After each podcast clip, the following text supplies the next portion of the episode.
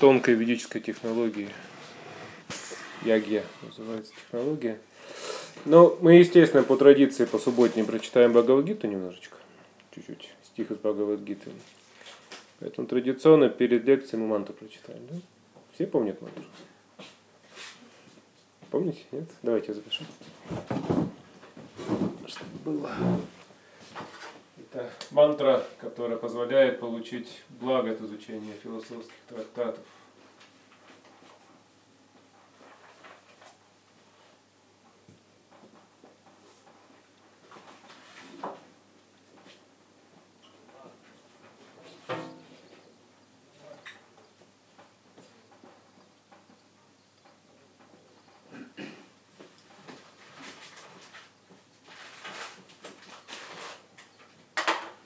Ом Намо Бхагавате Васудевая. Мантра вообще имеет очень необычное свойство. Санскрит это язык, который может напрямую воздействовать на наши тонкие центры, чакры. Поэтому любой традиции, на самом деле, замечаете, да, что молитвы стараются на каких-то вот изначальных языках читать. Даже в наш православный храм зайдешь, и там тогда непонятно, чего говорят. Не стараются держаться этой традиции. А санскрит это изначальный язык, поэтому там вот эти вибрации, они совсем не глушатся нашим интеллектом, нашим эго, нашими дурными свойствами. Поэтому эти мантры, они напрямую воздействуют на наш разум. В частности, эта мантра, она позволяет лучше понимать трактаты. Поэтому мы ее повторяем перед изучением трактатов. Давайте все вместе, три раза. Ом Намо Бхагавате Васудевая. Ом Намо Бхагавате Васудевая. Ом Намо Бхагавате Васудевая. Так, стих из Бхагавадгиты, это третья глава, десятый стих. На заре творения – Господь, повелитель всех существ, создал людей и полубогов вместе с жертвоприношениями в честь Вишну. И благословил их, сказав, «Будьте счастливы, совершая эту ягью, ибо она дарует вам все желаемое, чтобы вы могли жить безбедно, и в конце концов обрели освобождение». Такой стих интересный. Итак, мы поговорим о яге. Яги – это определенная э, скажем так, технология ведическая, которая позволяет нам достаточно серьезно менять свою жизнь к лучшему и не портить ее. Потому что есть разные технологии. Говорится, что в Кали-Югу технологии, которые люди пользуются, называются янтра. Янтра буквально означает машина. То есть мы решаем все свои проблемы с помощью машин. Правильно? То есть у нас сейчас очень много машин. Сколько у вас дома телефонов? Пять. Я здесь видел только четыре штуки. Поломанные только. Ну, то есть много. А к ним еще какие-нибудь электронные книжки, планшеты, компьютеры, телевизоры, электронные печки и так далее, и так далее, и так далее. Сейчас есть заменители отношений. Сейчас есть игрушечки, которые вам все расскажут, песенки споют, вообще детские игрушки. У меня жена сидит в этом китайском магазине Таобао. И такие вещи мне рассказывают иногда. Вот это да, думаю, как я жил без этого вообще. Кукла, которая тут прям разговаривает, на вопросы отвечает. Как вы так и запрограммировали. Какой кругозор запрограммирован? Но вот что интересно. То есть сейчас люди стараются решать все таким образом, машинами. И мы видим, что это очень негативно сказывается на жизни нашей, на самом деле. Экология, отношения портятся. То есть, общаясь с машинами, мы разучиваемся общаться с людьми. У людей нет кнопок включить, выключить. У людей нет кнопок громкости. То есть люди, вот если они ломаются, их не сдашь куда-то на починку. То есть люди очень тонкий материал такой. И тем более вот эта концепция янтры, она не вписывается в концепцию гармонии Вселенной. Во Вселенной так все не работает машинально, механически. Там все построено на отношениях. Вы можете взять любую ведическую науку, аюрведу, астрологию или васту, да, это археологию, архитектуру ведическую. Там все построено на взаимоотношениях. Есть васту, это ведическая архитектура, у нее есть китайский аналог, да, фэншуй. И у них потрясающая разница. Фэншуй не, не говорит ни о каких личностях, все энергии. В этом васту глубже, там везде личности. Везде личности. То есть не так, что если вы сюда поставите, не будут энергии. Васту говорится, сюда поставите, здесь голова васту пуруши, домовенка. Если здесь туалет поставить, он будет очень недоволен. Лучше уберите отсюда туалет. То есть цель трактатов в том, чтобы научить нас вот какой-то бескорыстной любви, исполнению долга ради духовного совершенствования, вот какой-то высшим принципом отношений. Потому что весь мир построен на отношениях. Если мы будем говорить о духовной реальности, то там уж тем более отношения. Там механизмы в принципе не работают. Там вообще механизмов нет как таковых. Не предусмотрено в духовной жизни. И мир, в котором мы живем, называется мудрецами миром иллюзий. Причина это очень простая. Мы живем, подчиняясь чарам своего эгоизма. То есть мы думаем, что все вокруг меня крутится. Я самый главный. Сегодня у меня был такой ножник, у всех есть такой, кто за рулем сидит. То есть вас подрезают, вы догоняете говорит, зачем ты меня подрезаешь? Он говорит, ну я же выезжал. То есть он просто переставил со своего ряда, ну я же выезжал, ты должен был меня пропустить. Когда люди встречаются близко в этом мире, мы сразу понимаем, я очарован своей вот, вот этой иллюзией, что я самый главный. И проблема в том, что он тоже этим очарован. То есть мы готовы жить в мире бескорыстных людей, только если не я такой. Все вокруг меня бескорыстные ради меня. И вот тогда я могу жить таким образом, тогда все хорошо. Коммунизм. Все замечательно. Вот коммунистическая идея такая была. Что все были бескорыстными, одевали одно и то же, носили одно и то же, зарабатывали все одни и те же деньги, а мы нормально будем жить. Все будет хорошо у нас. Итак, мы подчиняемся этим чарам эгоизма. Ставим себя в центр отношений, в центр любой деятельности, любой философии, которая у нас есть. И иллюзия в том, что эгоизм еще никого не сделал счастливым. И мы пытаемся стать счастливыми, делая себя все более и более несчастными. В этом такой парадокс, величайшая иллюзия человека. Я пытаюсь стать счастливым, утвердив свое эго да, над другими. И так я себя делаю все более и более несчастным. Из жизни в жизнь, из года в год мы переносим вот эту идею, эту концепцию счастья. Нужно просто себя утвердить. Просто доказать, поломать и добиться своего. Все. Хочешь жить, умей вертеться. То есть умей доказать. И за многие годы, за многие жизни эгоизма мы утратили этот опыт счастья, бескорыстного служения, заботы. То есть мы даже не верим, что это есть вообще. Бескорыстное служение, заботы. Другой, у нас совершенно другой опыт от рождения может быть. Поэтому, когда речь идет о бескорыстии и любви, мы всегда думаем, что это хорошо, но по отношению к нам. Хорошо, что по отношению к нам кто-то был бескорыстным. Да? Хорошо, чтобы нас любили. Но когда нам говорят, что нужно быть бескорыстным, мы говорим, нет, нет, ты хочешь меня эксплуатировать. Это эксплуатация, ты меня обманываешь. Почем опиум для народа, да? И в этом заключается коренная причина неудачи, несчастья человека. Бог, вот в соответствии с тем стихом, который мы сейчас прочитали из Бхагавадгиты, Бог создал этот мир, основываясь на принципе взаимной заботы. Заметили, да, этот принцип в стихе? То есть, да, вот я создал вас, создал полубогов, создал всех живых существ. Теперь есть определенный принцип, который удовлетворит все ваши желания. Этот принцип называется ягья или принцип взаимной заботы. А, и именно этот принцип взаимной заботы лежит в основе удовлетворения желаний всех живых существ. Этот принцип основывается на простом понимании, что все в этом мире взаимосвязано. И мое счастье зависит от того, счастливы ли те, кто меня окружает. Все очень вроде бы элементарно, все просто. Но это фундаментальный принцип жизни. То есть этот принцип нельзя понять просто теоретически, его нужно применять на практике. Только тогда он начнет работать. Это очень важный момент.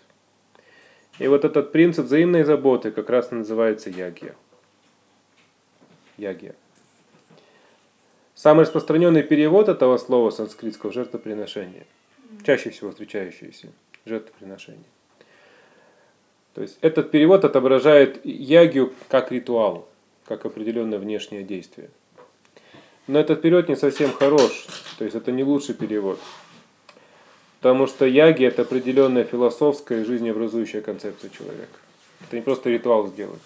Дайте-ка я яги проведу, чтобы деньги на голову свалились там, или еще что-то. Нет, это определенная жизненная концепция. И веды говорят, что эта концепция отличает культурного человека. Культурный человек живет в настроении взаимной заботы. То есть он, меня вкладывают родители, предки. Теперь я должен позаботиться о них. Когда они уходят, я должен яги совершить. Это называется шатха, да, поминовение усопших. Я должен помочь им, то есть я должен о них позаботиться. Так этот обмен происходит. Яги – это способ удовлетворить материальные потребности так, чтобы это способствовало нашему духовному развитию и одновременно приносило радость окружающим живым существам. Подождите. Яги одновременно способствуют духовному развитию, удовлетворяет желание и приносит радость окружающим живым существам. Вот это называется идеальный, да? Идеальное сочетание. Потому что приходится выбирать жизни частенько. Да, если радость принести кому-то, так елки-палки, что ж, деньги потеряешь или еще что-нибудь. Если свои желания выполнишь, так кому-то радость не принесешь. Или душу продашь за эти деньги. Иногда вроде смотришь, человек и богатый, и все, и здорово, и замечательно. Ну, думаешь, ну как здорово, может тоже мне так как-нибудь. Но потом приглядишься к жизни, человек душу продал. Реально. Такое бывает. Человек продает душу за то, чтобы как-то функционировать, как-то жить. Люди бросают семьи, детей, чтобы э, как-то финансово свою ситуацию поправить. Например, 80% э, браков, где рождаются дети с какими-то э, заболеваниями врожденными, распадаются. Отцы уходят. Статистика официальная. 80%. 80% бросают маму с ребенком если узнаю, что ребенок не совсем нормальный. В плане развития физического какого-то или психического. Просто уходит. Мне такого не надо. Вот такая яги веселая. Такой веселый поступок. Но яги это помогает как раз. Она указывает, как удовлетворить материальные потребности, духовно развиваться одновременно и сделать так, чтобы окружающие нас были счастливы. Вот это называется яги. Вот это потрясающий, потрясающая технология. Удивительный способ. Также яги – это акт благодарности Богу и его представителям за их заботу и любовь к нам. Мы получаем свет, да? Солнышко светит. Когда вы солнышку платили последний раз за свет? Давно? Никогда. Никогда. Угу. Тепло получаем тоже от солнышка того же. Тоже квитанции не приходят, да? За этот год ты получил вот столько тепла. В чем там тепло измеряется? В джоулях там или в чем? Не помню. Столько ты тепла получил, вот тебе счет от солнышка. Положь. Солнышко могло бы обогатиться на Вселенной, правильно? Вот, если так вот на всех светить. Воду получаем, тепло, пищу получаем. Да? Мы просто сажаем картошечку. И дальше природа все делает. Наша задача просто окучить как-то, что-то какое-то усилие приложить. Но картошку выращиваем не мы. Далеко не мы. Она сама как-то так растет, кто-то о ней заботится. Сезоны сменяют друг друга по заведенному порядку. То есть скоро зима будет, снежки появятся, будет весело. Потом к концу зимы все начнут думать, ну когда же лето в конце концов? Вешаться уже пора с этой зимы. Лето приходит, думаем, ну когда уже попрохладнее станет. Это хорошо, что сезоны сменяют друг друга разные забавы у людей начинаются. Первый снег, я помню, как в детстве у нас было. Я это как сейчас помню, это яркое впечатление. В два часа ночи выпал снег. И мы почему-то проснулись, всей семьей побежали на улицу. В два часа ночи. И весь дом был на улице. Такой большой снег был, такой пушистый. Такой. Мы все, весь дом собирал этот снег, там катали, эти бабы делали, снежки играли. Весь дом веселился.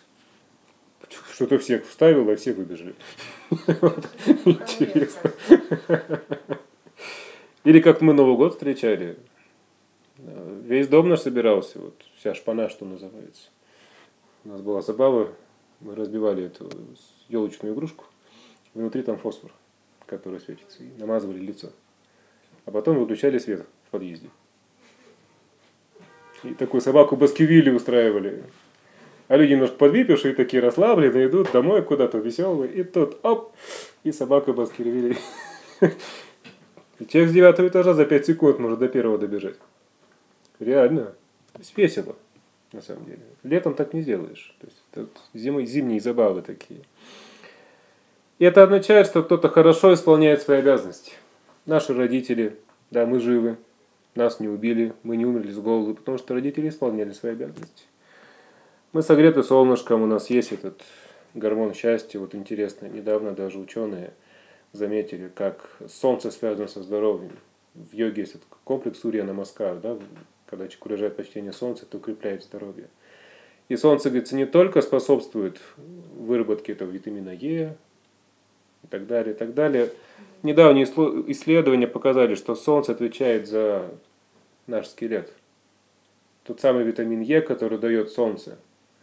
Только его может переработать печень таким образом, чтобы оно дальше усваивалось в кости. Любой другой витамин Е так не усваивается.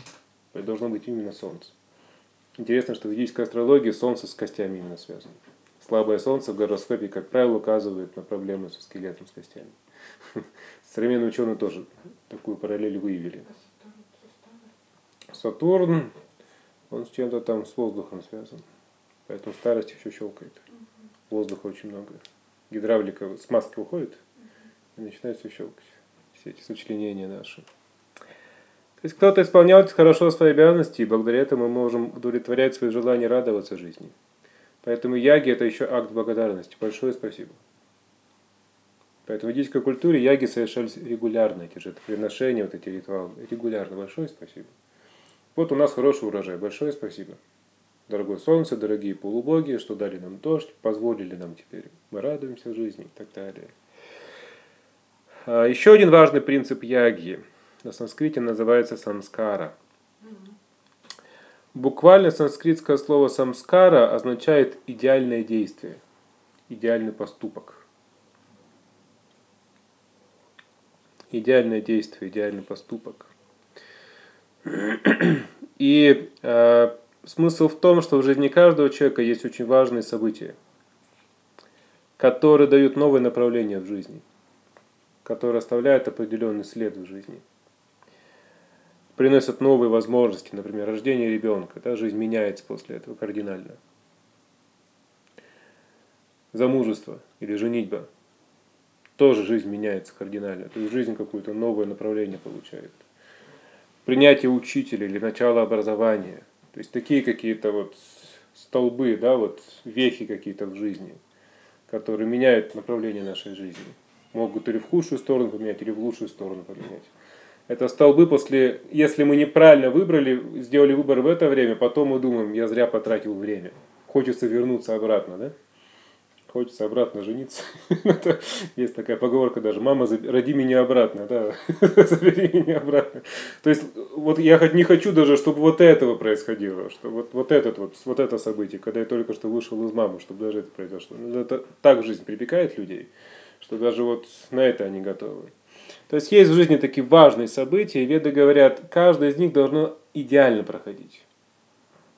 Каждое это событие, поскольку от него очень много в жизни зависит, например, обряд бракосочетания, это потрясающая вещь в ведийской культуре. Там есть такой, если идеальным образом он соблюдается, это 7 дней не меньше, неделя. То есть там все устают. Это работа. выйти замуж или жениться. Работа просто. И там есть такой, э, э, как скажем, маленький обряд в обряде, да, это семь шагов вместе. Жених и невеста, они, кто-нибудь из старших связывает им одежду вилком, и они вместе должны сделать семь шагов. Эти семь шагов символизируют семь жизней, в течение которых они будут жить вместе. То есть не просто на одну жизнь, да, как бы вот что-то такое. На всю жизни вперед. Все, удачи. Представьте, насколько это важное событие. Фром, великий психолог, говорил, что ни одно из таких важных событий не оставляет сознание человека неизмененным. То есть, если это событие негативно прошло, в пьянке там женился или еще что-то, отпечаток останется очень негативный. Все, ты неправильно это совершил. Поэтому есть принцип самскары, то есть эти события должны сопровождаться идеальным поступком, для того, чтобы их влияние на нашу жизнь было максимально позитивным. Чтобы женитьба максимально позитивно на мою жизнь повлияла. Чтобы принятие учителя, начало, начало обучения максимально позитивно повлияло на мою жизнь и так далее. И поэтому в Индии есть такая поговорка. Рождение ребенка, э, женитьба и смерть. На эти вещи никогда нельзя скупиться. Никогда. Эти вещи должны быть, эти события должны быть очень яркими, наполненными очень позитивными какими-то вещами. Рождение, женитьба. Рождение ребенка, женитьба, смерть. Да. Или своя, или кого-то другого. Поэтому перед рождением ребенка трактаты вообще рекомендуют совершать паломничество по всем святым местам известным. То есть подготовка за год может начаться вообще. Все вот так вот сложно может быть, непросто. Поэтому слово самскар есть еще одно важное значение, это отпечаток в сознании. Самскара переводится как идеальный поступок и также как отпечаток самскара.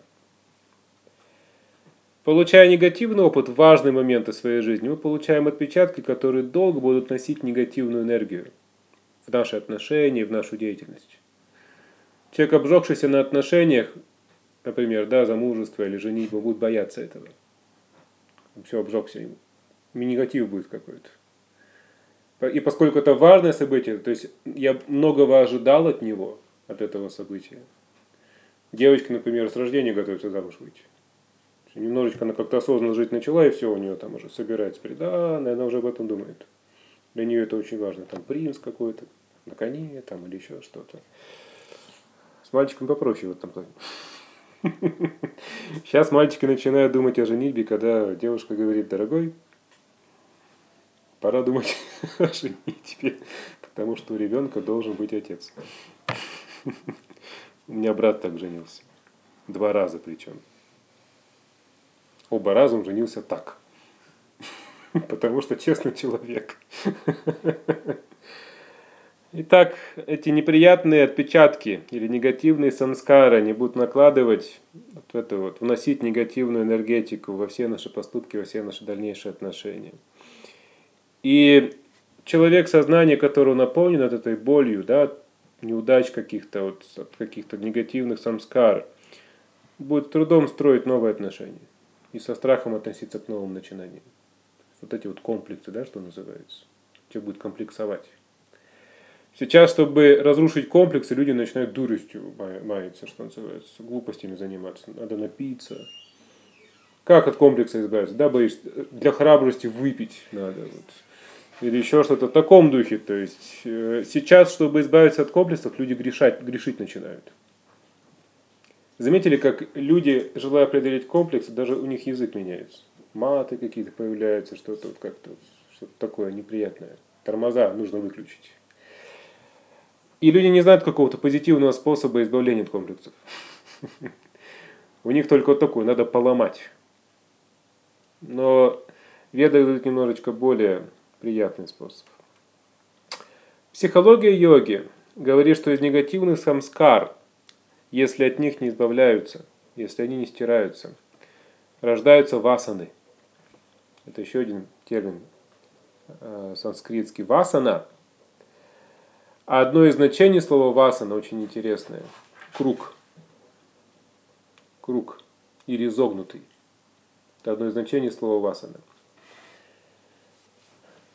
Все знают, да, что если по лесу ходишь, и у тебя нет какой-то точки, ты будешь ходить по кругу. Все знают об этом, да? Вот как-то вот почему-то. То ли нога одна длиннее, другая короче, то ли что-то, но вот это закон. Если ты идешь куда-то по лесу, где нет какого-то ориентира четкого, или компаса, или еще чего-то, ты однажды придешь к тому месту, где ты был. Это называется васана, изогнутый. Наш, э, когда мы получаем негативные самскары, негативные впечатления – у нас появляются васаны в том смысле, что мы привычно начинаем реагировать на какие-то ситуации в жизни. привычно реагируем. Комплекс да, реагирования появляется. То есть мы начинаем совершать одни и те же ошибки. Ходим по кругу. Встречаемся с одними и теми же проблемами и решаем их одинаковыми способами. То есть не решаем, по большому счету. Очень хорошо идею Васана написал Эйнштейн, что интересно. Не про Васана говорил, но тем не менее написал он на этот принцип. Он говорил, что безумие – это желание решить проблему, находясь на том же уровне сознания, на котором ты создал проблему. Вот это называется васана. То есть, будучи вот в этом состоянии сознания, имея вот эти ценности, вот эти жизненные принципы какие-то, ты создал кучу проблем. И сейчас, находясь в этом же сознании, ты пытаешься решить эти проблемы. Вот это безумие. Таким образом, васана – это определенное состояние безумия человека.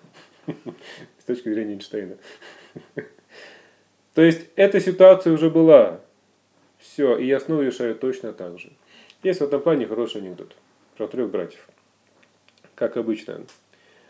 Последний был дурак, да? И вот братья однажды утром проснулись, нужно идти на улицу, дрова колоть, дома холодно. Старший выходит. Выходит все они, бах, трах, бабум. Заходит, держится за лоб. Его спрашивают, что такое? На грабли наступил. Полбу получил. Средний говорит, да не верю, что что за дурак такой, надо было обойти. Я вот сейчас выйду. Выходит, трах, бабах, бабух. Заходит, нет, не обошел, темно. Не получилось обойти. Смотрят, третий плачет, сидит. А ты чего плачешь? Ну, сейчас не идти. Это называется васаны. Я неизбежно буду страдать. Так человек думает. Страдание неизбежно. Я просто действую по кругу. Туда-сюда. И у таких людей даже есть своя жизненная мудрость определенная. Эта жизненная мудрость э, сравнивается с мудростью быка, который привязан к жерновам. В Индии это до сих пор практикуется. Огромные жернова, и к ним привязывают быка, чтобы он ходил и крутил жернова. И поскольку он привязан к ним, он ходит по кругу. А он думает, что он серьезный путешественник. За день он проходит сотни километров, он думает. Я наверняка уже дошел до куда-нибудь в другую страну уже. Я такой путешественник, он очень горд собой. Но со стороны видно, что он просто ходит по кругу. Он пустую тратит время. Вот и все. Он просто привязан к своим жерновам. И человек оправдывается в этой ситуации таким образом, что что я могу поделать? Такая жизнь. Но это неверно. Ты просто привязан к своим жерновам. Не жизнь такая. Ты привязан к своим жерновам. Ты не обязан быть к ним привязан. Но человек думает, я обязан. Поэтому есть еще одна притча в этом, в этом смысле, как к царю пришел один святой. И царь у них очень сложная жизнь у царей, как правило. Он был благочестивый по природе, но тем не менее гарем, деньги, власть, это все привязывает. И он понимал, что это препятствие в его духовной практике. И когда этот мудрец святой пришел к нему во дворец, то сказал, пожалуйста, помоги мне избавиться от привязанностей. У меня столько материальных привязанностей. Они тянут меня вниз. Я не знаю, что с ними делать. Я так хочу от них избавиться. Мудрец тут же подскочил, подска, под, подскочил к колонне, которая была тут же в зале, обнял и закричал, отстань от меня, колонна, отпусти меня. Я не хочу быть к тебе привязанным. Все вокруг подумали, что-то со святым не то. Какой-то он, наверное, перепостился сегодня. Наверное, вчера был у Кадыша на сухую и постился. Но царь все понял. Не то, что к нам что-то привязано. Мы к чему-то привязаны. И это васаны. Самскара – это отпечаток, который еще не перешел на уровень привязанности. Но васана – это уже привязанность. Это, это то, что я думаю, э, то, что я считаю частью меня самого. Это часть меня, я думаю. Как я могу жить без этого? И ягия или самскара в этом смысле помогает решить проблему негативного опыта. Как? Оно помогает сделать это, э, связывая важные события в нашей жизни с абсолютной истиной. Давай им высший духовный смысл. То есть не просто женитьба. Нет, ваша женитьба определенным образом связана с абсолютной истиной. Это один шаг на пути к абсолютной истине. Когда это есть сознание, это очень яркое, духовное, очень яркое, чистое впечатление. который помогает избавиться от чего-то дурного. И таким образом яги или самаскара наполняют какие-то важные события в нашей жизни радостью и высшим смыслом. То есть важные события должны с радостью совершаться. Вы должны радоваться. Не пьянкой, а радостью. Я помню, моего брата провожали в армию. Важное событие. Два баяна порвали. Три дня провожали. На третий день забыли, зачем вообще, что и почему. Все просто были никакие. Мне говорят, а что мы тут пьем вообще? Что мы третий день уже пьем? Я единственный не пил. Я говорю, ну как, что, брата в армии провожаю? А, ну давай выпьем еще. Давай еще отметим. Три дня, не меньше. И там, знаете, как в армии все. Провожали кого-нибудь в армии? В армии всегда идут трое. Двое идут, третий, третьего несут. э, Его доносят до машины и закидывают туда, вот этот грузовик. Там уже такие же лежат штабелями. Главное, чтобы офицер не был пьяный. Это увезет не туда. М, А то убегут. А. Убегут. Вы что? Такие ситуации. Он же ответственный. Его ж, там, его ж такие проблемы ждут, если потеряются. Я помню, как по поезду носился один офицер. Выпил на радостях. Двое убежали, тоже выпивших. И он бедолага, он полночи их бегал и туда-сюда искал. Красный весь, потому что все, ему уже там обещали понижение в должности, и оклады и так далее и тому подобное. На Сахалин. Нашел где-то, в туалете каком-то или где-то. Нашел. А куда с поезда убежишь? А, вот некоторый неполный, далеко не полный список самскар, или вот этих обрядов, важных событий. Первый называется виваха. Виваха – это обряд бракосочетания. Вида самскар – это виды яги. Да, да. Ягья, э, ну и да, можно так сказать, правильно. Мгм. Там проводится яги как обряд. Первый это виваха, обряд бракосочетания. Это очень важный обряд для живого существа, для человека, потому что этот обряд показывает, что мои отношения теперь культурные, основанные. То есть они не противоречат законам Вселенной. Поэтому это очень важное событие. Раньше так боялись незаконно рожденных детей, да? То есть раньше незаконно рожденным детям трудно было даже выбиться куда-то в люди. Даже если у них были способности какие-то. Потому что это вне брака. Изначально какая-то вот червоточина, некультурность какая-то есть в этом. Поэтому виваха это очень важный принцип, бракосочетания. Второе это гарбхадхана. Пожалуйста. Гарбходхана. Записать?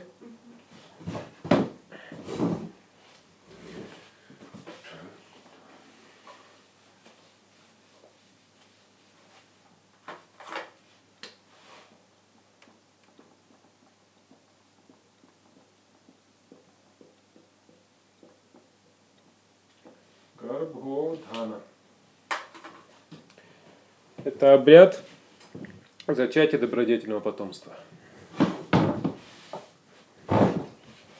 Обряд зачатия добродетельного потомства. Очень необычная вещь. Очень необычный обряд. Этот обряд позволяет а, родителям не зачинать детей, находясь в состоянии вожделения и похоти. Он так построен, что зачатие будет происходить совершенно в другом сознании. Похоти и вожделения не будет. Поэтому и потомство рождается добродетельным. Там подбирается правильное время, правильное место, очень строгие правила. Потому что 5 минут удовольствия, да, американцы говорят, 30 лет страданий. Вот чтобы не было 30 лет страданий, было 30 лет радости. Лучше эти 5 минут удовольствия очень серьезно к ним подойти. Потому что эти 5 минут могут потом в полжизни вылиться. Качественного или некачественного потомства. Еще одна ягья или самскара – это намакарана, наречение именем. Намакарана. Имя также очень важно для человека. Нама Каранам. Наречение именем. Имя тоже очень важное значение имеет. В некоторых культурах, чтобы поменять карму, человеку меняют имя.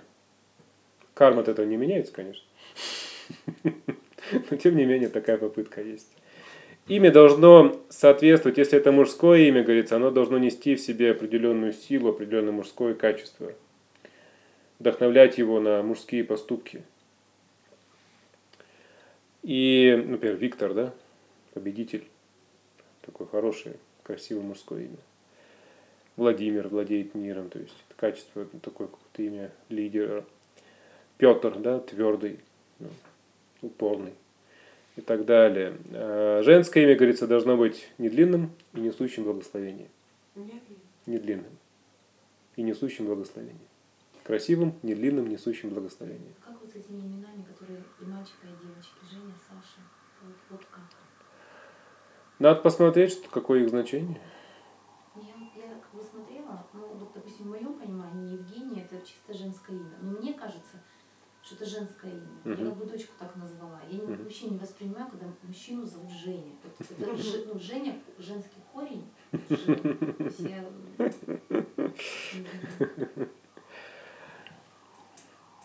Надо смотреть, надо смотреть значение. Но так говорят трактаты, что женское имя должно быть коротким, несущим благословение. Например, Ешода. Одно ведическое имя. Не короткое имя. Почему короткое? Ешода. Ну, не, не два же слова там. Ну, не два же звука должно быть. Нет, Ешода короткое имя. Не какая-нибудь там А, Анна-Мария, там, Хусе Мартинес и так далее. Его так и хочется сократить. Женское имя так и хочется сократить всегда. Уменьшительно, ласкательно какое-то придумать. А к мальчику как-то хочется прям, ну так, Виктор. Ну, серьезно, чтобы у него серьезность какая-то в сознании возникла. И вот Ешода означает дающая славу. Ну, Такое благословение. Женишься на ней, и все, славу принесет. Ешода. То же самое Киртида. Такое же имя, такое же значение примерно. В таком духе. То есть имя имеет огромное значение тоже для человека. Если взять э, ведическую астрологию, то имя внесет в себе определенную энергию, которая может помочь человеку. Поэтому, например, раньше э, астрологи выбирали имя или нумерологи с помощью цифр определенных, с помощью даты рождения. Еще одна важная самскара, важная яги в жизни человека – это дикша. Дикша – принятие учителя. Особенно духовного учителя. Это одно из важных, самых важных событий в жизни человека. Принятие духовного учителя. Также важным, важной самскарой, важным событием называется самскара Атьештхи. Это погребальная самскара. Атьештхи. Ну, Можете мягкий, обычно мягкий. Мягко произносится. Атьештхи. Можете вообще ход конем и краткую поставить. Отсрочишь. Погребальная церемония. Таких санскар очень много. То есть какие-то важные события в жизни всегда сопровождаются определенными такими ритуалами, самскарами. Трактаты также описывают определенное эзотерическое влияние яги на сознание человека. Очищаясь от эгоизма, сознание начинает проявлять свои естественные качества. И трактат описывает 8 качеств чистой души, 8 качеств чистого сознания которые у всех у нас есть. У всех, они у всех у нас есть эти качества. Просто они сейчас покрыты определенной наслойкой эгоизма, да, вот желание эксплуатировать. Первое качество – дая. Дая. Сострадание или милосердие. Это качество чистой души, качество чистого сердца.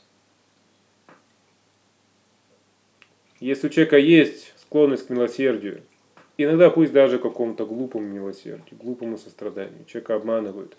Но это признак чистого сердца. Это проблема тех, кто его обманывает, тех, кто им пользуется. Это не его проблема. У него нет проблем. У него просто есть качество чистой души. Не его проблема, что он с, этим, с этой чистой душой попал в тюрьму. Это не его проблема. Так бывает, получилось, ничего не поделаешь. Но тем не менее, качество возвышенное. Сострадание, милосердие. Человек должен испытывать сострадание. Это качество человека. Качество человека, милосердие. Очень ярко это качество в матери проявляется. Интересно. Однажды одному художнику заказали картину. Он должен был изобразить убийство кого-то. Причем при этом убийстве присутствовала мать этого человека. И он рисовал, в принципе, он все нарисовал очень быстро, но не мог нарисовать глаза матери. Глаза матери, как, как она смотрит на убийство собственного ребенка. Как она видит, какими глазами, что у него должно отобразиться в глазах. И он думал, думал, думал, думал, и нарисовал ей глаза закрытыми. И когда пришел заказчик, сказал, ты идеальным образом нарисовал глаза женщины. Ни одна мать не сможет увидеть, как совершает насилие по отношению к ее ребенку. Просто невозможно это. И также сострадающий человек не может видеть, как страдают другие живые существа. Всегда, всегда хочет помочь им как-то. Это просто сердце у него. Просто качество чистого человека. Следующее качество – кшанти. Кшанти. Кшанти – это терпение. Терпение.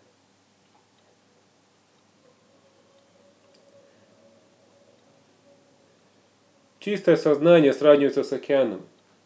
Киньте камень в океан. Бури не будет. Киньте камень в стакан. Будет то, что называется буря в стакане. Да? Из ничего.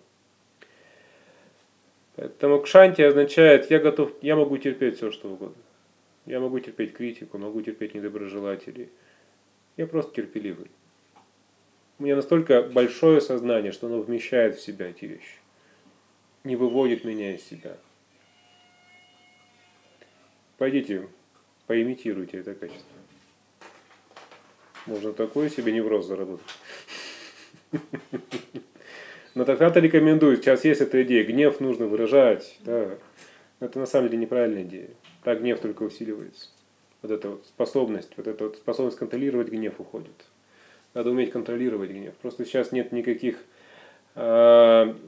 как бы э, способов да, у людей или технологий, как контролировать гнев. В этом проблема. Поэтому говорят, да, не контролируйте тогда. Все. Нет, гнев нужно контролировать. И вот кшанти – это контроль гнева, естественный. Это состояние чистой души. Естественным образом контролирует гнев. Он там не возникает, не проявляется. Это удивительное состояние. Я, не получилось попробовать контролировать гнев. Оно перешло в такое сострадание, Мгм. что в любовь. Я сначала готова была вот убить на месте. И вот, вот это вот какие-то там, не знаю, может быть 10-15 минут вот этого сдерживания гнева. И я потом поняла, почему люди так поступили. Понимаете, мне вот как-то Ну вот, очищается сознание. Следующее качество – анасуя. Анасуя. Свобода от зависти и злобы. Свобода от зависти и злобы. Очень удивительное качество. Потому что на зависти и злобе основано наше счастье в материальном мире, правильно?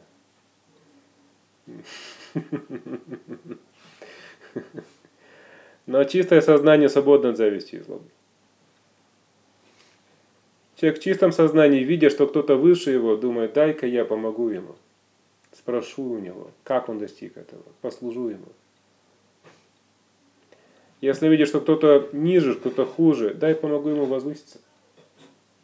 Зависть уходит из сознания. Следующее качество – шаучам – чистота. Человек начинает жить в чистоте. Его тело становится чистым, одежда чистой, пища его чистая, то, что он пьет, чисто, то, что он слушает, чисто. И исходя из этого, то, что внутри него, также становится чистым. Мысли, желания, все очищается. Шаучим это интересное качество, очень важное. Следующее качество – анаясам. Анаясам. Спокойствие. Анаяса. Анаясам. буква М, Мария. Угу, Мария, да. Спокойствие. Человек умиротворен. Все будет хорошо. расслабьтесь, успокойтесь. Естественно, вокруг себя это распространяет. С такими людьми очень легко успокоиться. Просто рядышком посидеть. Поэтому люди в храм приходят, чтобы успокоиться. В храме есть этот принцип. В храме души очищаются. Поэтому туда люди приходят, чтобы немножко в себя прийти. Такая э, психо- психологическая, духовная реанимация. Пришел и обратно вернулся туда. Но у чистой души, говорится, это состояние сознания постоянно. Спокойствие постоянно. Его трудно вывести из себя. Трудно взбудоражить. Следующее качество, шестое, мангалом. Мангалом. Мангалом означает состояние внутреннего счастья и гармонии. Состояние внутреннего счастья и гармонии. Нет этой сволочи, которая сидит внутри и говорит, ты неудачник, у тебя ничего не получается, все плохо, да ужасно все, все отвратительно. Да, вот сидит же внутри этот, стукнуть его хочется палочкой с глазичком. А пойди поймай, потому что это мы сами. Но это качество мангалом означает, внутри сидит человечек и говорит, все так замечательно, все так хорошо, я счастлив. Так все здорово, так все замечательно. Интересная есть история, которая немножечко иллюстрирует этот момент. История про одного святого Вайшнава, слугу Кришны. Однажды он шел утром совершить омовение в святом месте, в святом озере. А на берегу этого озера жил один мусульманин, который не любил этих вайшнавов, этих глупых не мусульман. И вот он видит этот святой, совершил омовение со всеми ритуалами необходимыми, все, со всеми молитвами. Он вышел из воды, ставил, начал ставить тилок у себя на тело, освещать свое тело тилок этими, э, украшать тело, это храм, он украшал храм этими атрибутами Вишну, Господа, которому поклонялся. И мусульманин подумал, сейчас я тебе покажу. И он плюнул на него сверху и спрятался. Если на вас плюют, то вы считаетесь оскверненным. В храм уже нельзя входить. Нужно опять совершать омовение. Тот посмотрел, ух ты, интересно, плюнули. Кто, не видно. Ну ладно, пойду совершать омовение дальше. И так продолжалось два часа. Он помоется, опять спокойно ставит тилоку, размеренно так, тут опять на него. В конце концов, мусульманин не вытерпел вообще. То есть у него же там все пересохло, ну что ж такое-то. Тот все так радостно, с улыбкой, омовение, тилок, омовение, тилок, омовение, тилок. И видно, что его-то нисколько как-то не напрягает особо, гнев не проявляется. Что ж такое? Но прибежал сказал, ты почему не гневаешься? Что такое? А почему я должен гневаться? Я ж плюю на тебя уже второй час подряд. Нет, дорогой, ты снова и снова заставляешь меня совершить, совершить омовение в святом месте. Я очищаюсь снова и снова. Это устройство Господа специально. Господь хочет, чтобы я еще больше очистился. Поэтому Он послал тебя, чтобы я мог очиститься. Большое тебе спасибо. Я так счастлив, что ты есть в этом мире. Можешь плевать дальше. Пожалуйста. То есть такой человек, когда есть внутри этот солнышко светит, да, вот это счастье, оно естественным образом будет эманировать, да, наружу. И человеку очень трудно вывести из себя будет. Седьмое качество – Акарпанием. Акарпанием. На конце все время М. Мария. Акарпанием. Щедрость или нестяжательство. Отсутствие жадности. Отсутствие жадности. Душе, в принципе, в материальном мире не надо ничего. По большому счету. Все, что мы здесь получаем, все, все, к чему мы здесь стремимся, нужно телу. Правильно? Тепло нужно телу. Машина нужна, чтобы тело возить. Одежда нужна, чтобы тело не умерло. И так далее. И окарпанием означает, что человек понимает, что ему достаточно каких-то вот простых вещей, которые просто поддерживают его существование. Остальные вещи нужно раздавать. Нужно делиться ими, делать других людей счастливыми. Вот только такой человек может делать людей счастливыми, когда он понимает, что нужно быть окарпанием, нужно быть щедрым. Нельзя быть скупцом. И последнее качество чистой души – аспрухам на санскрите. Аспрухам. Санскрит не так важно запоминать, смотрите. Если хотите, я запишу на доске. Аспрухам означает внутреннее отречение. Внутреннее отречение.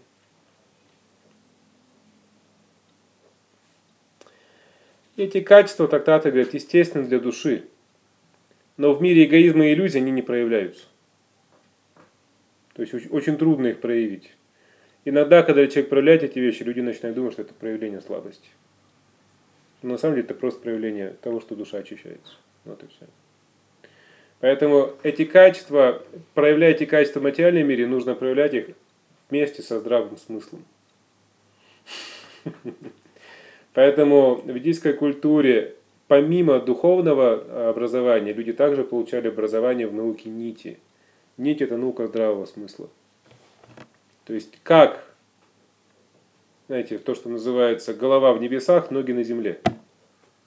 Как совместить духовное развитие и материальную практичность. Иначе можно стать юродивым, да?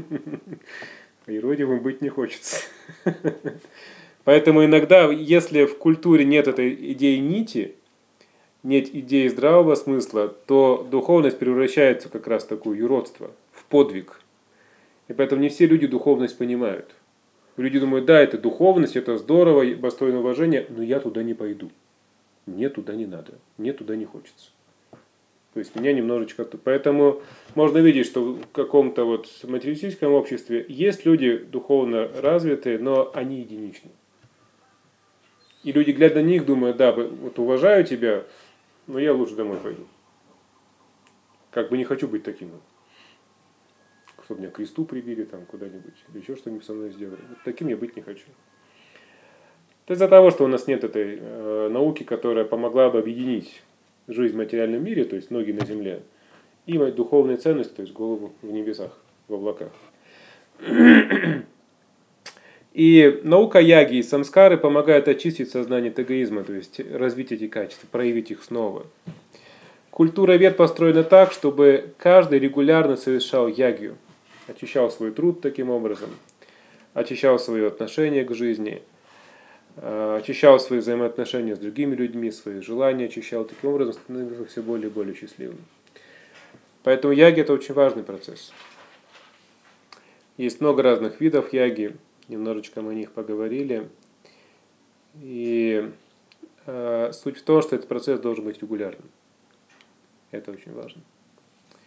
Хорошо, может быть, какие-то вопросы у вас есть? А почему угу. Сказали про погребальную церемонию сказали, а вот эм, по, по угу, угу. Это яги называется Шрадха.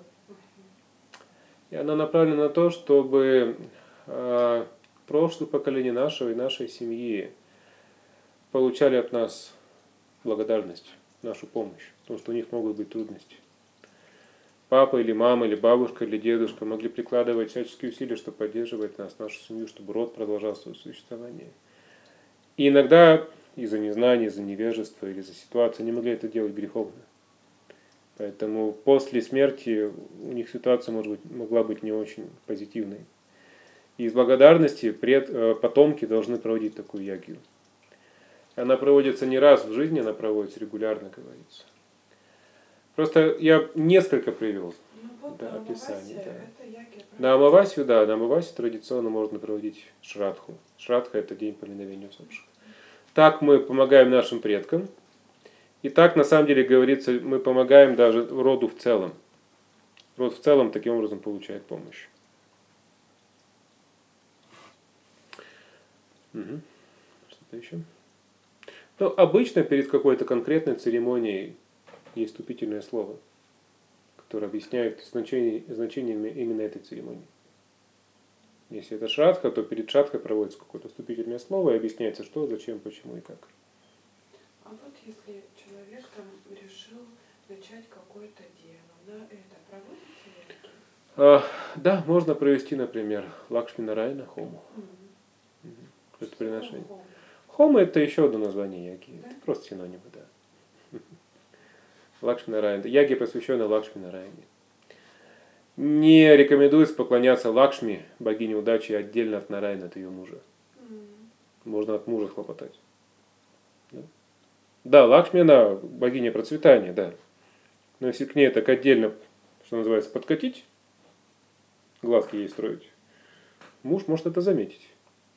А муж у нее Нарайна, бог. Поэтому что-то может прилететь такое не от Лакшми. Поэтому проводим Лакшми Нарайна яги. То есть мы обоих учитываем, мужа и жену. Еще важный момент именно Лакшми Нарайна яги в том, что Лакшми, одно из имен Лакшми, чан- чанчала, непостоянная. Единственная личность, с кем Лакшми пребывает постоянно, это Нарайна. Потому что Нарайна идеальные качества характера. Поэтому если мы просто Лакшми проведем яги, то не факт, что будет что-то постоянное и стабильное. Если Лакшми Нарайна будут, то все. Там, где Нарайна, там уже Лакшми оттуда уже не убежит. То есть она там останется навсегда. Мгм. Еще что? Даня Рита, скажите, пожалуйста, вот на праздниках, которые происходят в Индии, вот Шиваратри, Мгм. Наваратри, эти яги какие проводят? То есть вот, ну, допустим, я их созерцала, но они какие по смыслу? Что это благодарность миру, благодарность Вселенной? Или от чего? Или Да, это во многом да. Шиве? Во многом, да. Ну, поклонение это есть благодарность. Мгм. Поклонение сейчас очень часто совершается желанием что-то получить. Дай, дай, дай, дай, дай, дай, дай, дай, дай. Вот, это не настроение яги. Хотя даже с этим настроением яги будет давать эффект, но тем не менее эффект не будет очень хорошим. Яги должна совершаться именно в настроении благодарности. То есть и, она, и эта яги будет вдохновлять эту личность на ответную благодарность. А, Шива, э, поклонение Шиве очень необычно. Трактаты в этом плане очень э, осторожны. Очень осторожны. Есть высказывание в Пуранах, где говорится, что если вы даже пылинку унесли из храма Шивы, вы разрушите всю свою жизнь. К Шиве нельзя подходить с материальными желаниями. Поэтому разумные люди поклоняются Шиве как великому преданному абсолютной истины, как великому преданному Бога. И говорится, лучший способ порадовать Шиву – это предложить ему освященную пищу. Он будет счастлив. То же самое касается Дурги. Вот Наваратри – это, как правило, поклонение Дурги, да, в Амавасе там Дурги поклоняются. То же самое, в этот день забивают кучу козлов, тысячи просто, в Бенгалии особенно. Но Дургу это не радует. Дурга вегетарианка. Не мясоедка. Забивают? Это материальное желание. Но потом эти же материальные желания наказывают самих людей, которые забивают этих козлов. Они попадают в этот цикл кармы, Колесо Да. самскары. с колесо самсары. Поэтому забивай, не забивай козлов, из колеса не выберешься. Поэтому трактаты рекомендуют в этот день также дурги предлагать освященную пищу. Тогда она счастлива. Поэтому да, такое поклонение возможно, но очень важно понимать, как это правильно делать, чтобы не получить обратного эффекта. В Индии это очень распространено, да, поклонение всему кому угодно. Но нужно понимать, это очень важное понимание должно быть, как это делать правильно, чтобы не получить негативный эффект. А каким образом яги воздействуют на здоровье? Есть яги, посвященные этому, есть, например, Нарасимха яги, которые устраняют препятствия, также заболевания. А, как, как яги, устраняющие Да, препятствия. конечно, да. Она не заменяет врача, то есть лечиться нужно, тем не менее. Это попутный ветер. И яги также проводятся, когда заболевание трудно, с заболеванием трудно справляться какими-то обычными методами. У нас в Хабаровске мы как-то у нас была такая яги похожая. Не рассказывайте никому. У девочки был туберкулез кости. Это очень серьезное заболевание. Судя по гороскопу, у него было очень слабое солнце, как раз то, что с костями связано. Провели Рама Ягию. Рама – это аватара Господа, который связан с солнцем. И, ну, как-то получше. Такие вещи бывают. Э, Тоже был интересный случай, когда мы проводили ягью, Нарисимха ягью. И после этой яги э, эта женщина, которая эту ягу просила провести, э, сходила к какой-то гадалке, известной здесь в Хабаровске. Я имени не знаю, как-то гадалки не интересуют. И та ей сказала, ты должна была еще несколько дней назад, очень серьезно, у тебя должно было быть происшествие. Но на тебе какая-то защита. И она назвала именно тот день, когда защита была поставлена, когда мы яги проводили, да. Интересно. Поэтому яги, еще важный момент по поводу яги, это то, что это способ связать человека с духовными сферами, с более высокими энергиями. А там уже человек сам будет, как, как к нему отнесутся. То есть яги это не фокус. Это просто постучался. А уж как тебе ответит, это уже от тебя зависит. От твоего, от твоих внутренних качеств. От твоей искренности, от твоего бескорыстия, от твоего настроения. Поэтому яги не то, что я пришел, тут яги провели и все, давай, где тут денежный дождь. Это не фокус. Это общение. То есть с Богом можно общаться или с помощью любви, но если ее нет, тогда мы общаемся официально. И вот яги это официальный способ общения с Богом. Знаете, как написал письмо на бланке, да, печать поставил, расписался, дата, все, в конвертик, марочку наклеил. То есть более расходный способ, более длительный, чем просто по телефончику позвонил. Да, привет, как дела? Ну-ка давай там, что-то у меня проблема какая-то. Но и то, и то работает. И то, и то работает, но яги просто он такой, немножечко официальный способ. Так, так можно сказать. То есть это способ связаться со сферами, которые до этого мне не были доступны. Поэтому очень важно, роль играет тот, кто связывает. Священник, да, кто-то проводит яги, потому что он связывает. Он должен знать мантры, он должен получить благословение на это. То есть делать это не просто так. А связательность нужен человек. Что-то еще? То есть мы обращаемся во время ягги, выражаем свою благодарность какому-то определенному Богу или ну, Бог всегда определенный. Он один. Мы на него по-разному смотреть можем. Поэтому ягих можно медитировать на ту форму Господа, которая вам ближе. Но в той традиции, которая вам ближе. И можно медитировать на то, чтобы я хочу донести до тебя свое, свою проблему, свое пожелание, вот, свою какую-то вот, помоги мне, пожалуйста, тоже. Ну, усилие. Да. Это тоже важно. обязательно нужно обращаться с просьбой или можно просто выражать благодарность? Вот это запросто. Если будет просто благодарность, то у вас в жизни чудеса начнут происходить. Потому что он тоже будет про- просто благодарным. Представьте, если Бог вам просто благодарен. Жизнь как-то меняться начнет к лучшему, да? И поскольку вы не просили, это будут чудеса. Когда просишь, всегда, всегда немножечко разочарован будешь. Потому что что-то ждешь. Да, а когда не просишь, просто благодарен, всегда немножечко удивлен приятно. Вот это да, ничего себе. Вот это Бог отблагодарил, оказывается. Смотрите, моя благодарность, да, и его благодарность. Представьте ваши 100% благодарности и его 100% благодарности.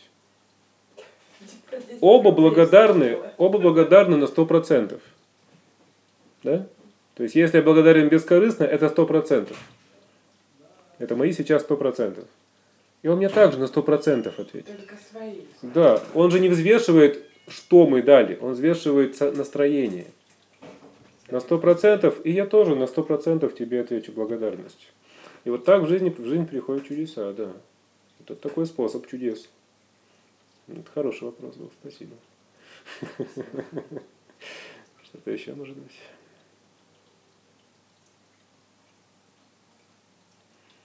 А сама форма вот проведения яги, Мгм.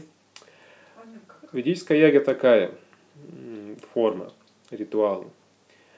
Э, Находится день благоприятный для конкретного жертвоприношения. Берутся благоприятные субстанции. Дерево благоприятное, ги, топленое масло. То есть все, что находится в гуне благости. Мы не приносим в жертву каких-нибудь там червячков, паучков, мышек, кошек и так далее. Это глупости. Что когда же это приношение слышат люди, они сразу напрягаются. Кого там жертву приносит? Ну да, э, Богу жертву приносят только чистые вещи. Чистые. Ги это чистая вещь. Это вещь в гуне благости. Также мы используем благоприятные виды деревьев, которые специально для яги предназначены. Есть 8 видов деревьев, которые специально для яги предназначены. Вот мы их используем. Э, Разжигается огонь. Затем с помощью мантр приглашается в этот огонь божество, которое будет принимать жертвоприношение. Это делает тот, кто проводит. Да, делает тот, кто проводит ягию. И потом читается мантра, и в конце мантры в огонь льется ги, и произносится определенное слово свага. Да? Все вы поняли, да? Вот есть сваха у нас, тоже сводит всех. Свага – это жена бога огня. Именно она всех связывает в этом мире. Ты пришел со своим каким-то, со своим благодарностью, со своей проблемой, и именно она тебя свяжет с кем надо. Поэтому свага произносится. Это уже женское дело, сводничество, да? Мужчина этим не занимается, это женская идея. И вот она сводит всех там во Вселенной, это свага. Сваха, это изначальное. Так э, различные мантры читаются, мантры, посвященные различным воплощениям, проявлениям Бога. В зависимости от того, какая яги проводится, разные мантры повторяются. В конце яги проводится особая церемония, называется праяшчита. Это э, небольшая ягия также, которая нужна для того, чтобы исправить или искупить ошибки, совершенные во время главной, жертв- главного жертвоприношения. Чтобы сгладить эти ошибки. То есть, по большому счету, это просьба простить за совершенные какие-то ошибки в чтении мантры или еще что-то. Потому что ошибки всегда бывают. Потом проводится также небольшая ягия цепи ученической преемственности. Потому что от них мы получили эту технологию. Это тоже знак благодарности такой. И в конце яги происходит мистический процесс, когда на лоб ставят точку. Пепел после яги называется акшата. Ставили вам? Ну, как называется в искусстве жизни? Ну, как называется не знаю. этот обряд? Не знаю. Ну, Пуджа. ну, конечно. После яги пепел считается носителем этой энергии яги, поэтому из этого пепла делают пасту и ставят точку на лоб. Называется акшата. Так человек получает эту защиту. Кавачу определенную. Защитную броню этой яги. Ну вот, в принципе, и все. Говорится, что благо от яги получают два человека. Тот, кто оплачивает яги, тот, кто ее заказывает, и тот, кто проводит. Тот, кто заказывает, получает плод яги, то есть то, что он, ну, то, на что он медитировал. Тот, кто проводит, получает благо в том смысле, что он помогает обрести желаемое. Помогает обрести желаемое. Это уже благочестие. Это уже добродетельный поступок. Помочь человеку обрести желаемое. Добродетельный поступок. Ну вот вкратце технология яги такова. Такая внешняя технология ритуала. И все это с огнем. Все это с огнем, да. Огонь это самая чистая субстанция в этом мире. Во всех культурных и духовных традициях, да, огонь как-то вот особенно почитается. Во всех, везде. Огонь участвует в духовной жизни. Это удивительная субстанция. Хорошо. Большое спасибо за внимание. Давайте закончим.